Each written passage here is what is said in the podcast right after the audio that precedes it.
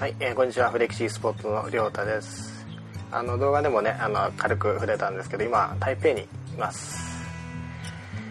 えー、まあ、台北成田から出まして、まあ、3時間ちょっとぐらいで台北に着きましてえー、まあ、当日、まあ、今もなんですけどちょっと雨が降っております。ですね。まああのだーっと街をぶらぶら歩いてみたんですけどもあんまり何かのスポーツジムですとかそういうところは見られなかったですね。あもうすごく食べ物屋さんが多くてどれも安くてですね。はい。まあこれからいろいろと見ていきたいと思うんですけども、まあ、日本のものが非常に多い。それが一番びっくりしました。日本語でも書かれてますし、えー、3分の1ぐらい日本のものかと思うぐらいですね。はい、ですのでなんかあまり外国に来たという感じがありません。えー、でそうですね。まあ今回ちょっとフィットネス以外で話をすればあの非常にオープンな、まあ、屋台とかありますのでオープンな感じで特にまあ台湾の人々はなぜかこうとり今のところ感じるのは人々がくっついている一緒にいるということが文化な感じがしますね。あの隔たりがない目の前ですぐにいるとか、まあ、友達同士でもかなり席がくっついていたりとか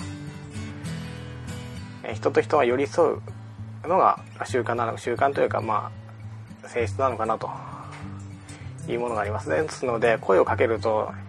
えー、自然にといいますか親切に対応してくれますしすごいあの疎外感といいますかそういったものはないですね。台北ではまあ一応えー、台湾の人ですからそういったところでもそういう雰囲気があるんだなと。あのまあ綺麗なところは綺麗ですしやはりあのえ汚いというかっていうところも多くありますね。えー、まあ一つ小道を入ればや野菜やら果物やら魚やらがその場で、えー、置いてあってから匂いを発しながら、まあ、どれもね多分調理したら美味しいと思うんですけども、まあ、ドリアなんかもそのまま割ってあったりとか。いやただ歩くだけでも非常に面白いですね。うん。まあ人と人とがつながって、まあ、あと比較的英語もですね通じるって言えば通じる感じがあります。えー、ですしそうですね。やはりあの食べ物が美味しいのとあとは美味しいというか、まあ、私たち好みという味なんでしょう。あとはタピオカティー。発音が合ってるか分かんないですけどツンツーナイッチャーということで、まあ、これがタピオカミルクティーですね。はい、タピオカミルクティーじゃなくても牛乳牛乳に砂糖をいっぱい入れてそれにタピオカティーを入れる。そういったものもありますし、えー、タピオカ以外にもいろんな色ものを入れているようです。えー、あのレストランでは何て言うんでしょうか、まあ、メニュー表があって伝票のようなものがあって伝票に数字を記入して店員に渡す。そうすると、えー、自分のテーブルに食事が届く、えー、またですね食べ方としてはなんかあの餃子餃子、まあ、我々です餃子とご飯とかなんかそういったものを食べるんですけども餃子とスープそれがなんかワンセットで、えー、一つの食事というか定食みたいな感じになってるようですね、まあ、ちょっと私も分かんないんで隣の人に聞いてみたらそういう風なものを頼んでてで私もちょっと頼んでで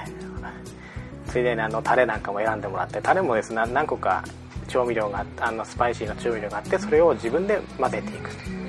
日本のようにあの酢とラー油と油というかそういったものではなくてですね逆にえー、油を入れませんね。なんか甘いソースのようなおたふくソースみたいなソースに黒酢を入れる。それだけで餃子を食べる。で、えー、サンラータンですとかスープでのもうご飯として餃子を食べるっていうのが、え、スタンダードのようです。それは驚きましたね。まあ女性だっかもしれないですけどあの男性なんかはもちろんたくさん調味料入れてすごく辛くしてですね食べたりとかしてますけどもうん。それが結構あそういったものなのかなと。いう常識がですね、まあ、崩れていく、まあ、これが私も好きなところであるんですが常識が崩れていく瞬間っていうのは非常に気も気分がいいものですね。はい。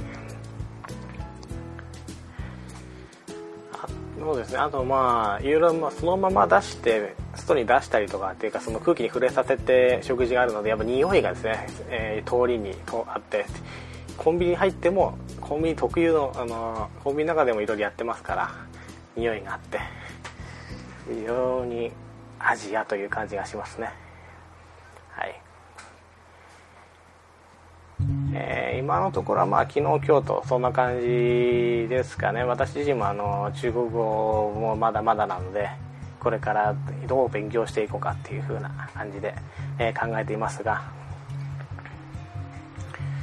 うんまあ、一つ一つちょっと見て聞いて、えー、やっていきたいと思います、まあ、その中でですね何か皆さんにも参考になるような情報があればいいなと、え、思っております。しかし暑いですね、まあ、常に汗をかいている。感じですね。それではまあ今日のところ感じは、えー、このくらいで失礼いたします。また明日えー、似たようなですねお話になるかもしれないんですけども、えー、何かアップロードできればいいかなと思ってます。それでは皆さん。さよなら。フェイシースポーツのりょうたでした。